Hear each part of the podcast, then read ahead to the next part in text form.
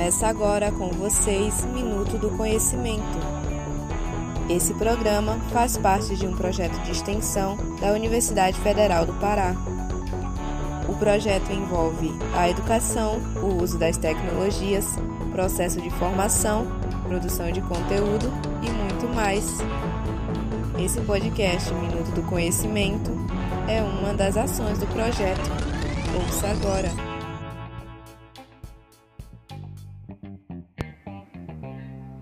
Olá, eu sou Heloísa Carvalho e o tema do podcast de hoje é a Agenda 2030 da ONU. Essa é uma pauta relevante, especialmente diante do atual cenário político brasileiro, sobretudo no enfrentamento à pandemia do Covid-19. A Agenda 2030 descreve 17 Objetivos de Desenvolvimento Sustentável, os chamados ODS sendo os dois primeiros objetivos globais erradicar a extrema pobreza e a fome. Porém, o último relatório da CEPAL, Comissão Econômica para a América Latina e o Caribe, que saiu no mês de março, aponta que a pandemia vem provocando aumento nos níveis de pobreza sem precedentes nas últimas décadas, além de um forte impacto na piora dos índices de desigualdade e na participação no mercado de trabalho, sobretudo das mulheres. Para conversar com a gente sobre este tema, convidamos a advogada Juliane Freire, que ano passado, 2020, fez um estágio na ONU em Genebra. Olá, Juliane. Por favor, explique para a gente o que é a Agenda 2030.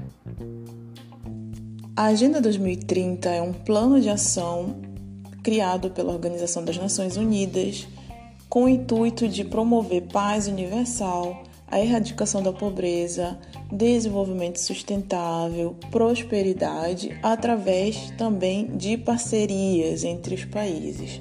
Isso. E o Brasil nisso tudo? Quais são os desafios da agenda brasileira para o cumprimento dos compromissos assumidos?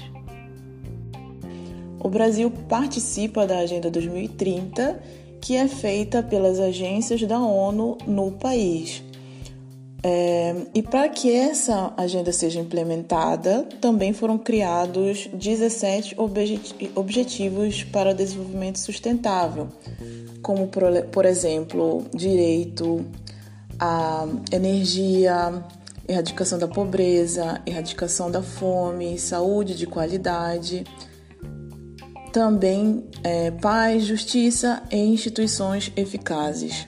E com isso, o, o time da ONU no Brasil implementa programas de acordo também com o de acordo também com os fundos que são liberados. É, tendo em base o último relatório liberado em 2019, o Brasil conseguiu implementar alguns programas muito relacionados às pessoas e ao planeta. No planeta, no caso, seria é, em relação às condições ambientais.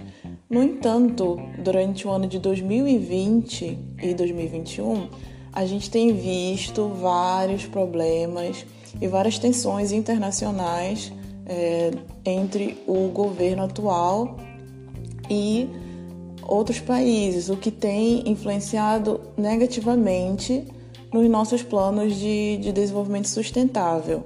Então, a grande questão agora é saber o que vai acontecer nos próximos anos e se basear também nos últimos relatórios que estão sendo é, aproveitados. Porém, é um desafio muito grande fazer com que a Agenda 2030 continue é, atingindo seus objetivos, com os últimos acontecimentos que têm sido bastante catastróficos, e principalmente após a pandemia, o início da pandemia do Covid-19. O que se espera é que o Brasil continue com os compromissos que foram que foram acertados e que também volte a ter parcerias mais fortes e que implemente as relações internacionais para que a agenda possa ter outros outros segmentos atingidos, como desenvolvimento de tecnologia e também que a gente possa fazer uma recuperação aí dos problemas que a pandemia já tem causado no país. Muito obrigada pela sua participação, Juliane. A dica cultural de hoje é o filme nacional O Menino e o Mundo, de 2014, do diretor Ali Abreu. É uma animação em 2D e, sem palavra nenhuma, conta a história de um garoto pobre cujo pai abandona a família em busca de trabalho na capital. Então o menino decide sair à procura do pai e durante sua jornada se depara com um mundo de dor e pobreza. Apesar dos tons coloridos e traços simples, o filme é muito mais complexo do que se imagina. Cheio de críticas sociais, mostra o contraste entre o mundo idealizado da infância e a vida embrutecida dos adultos.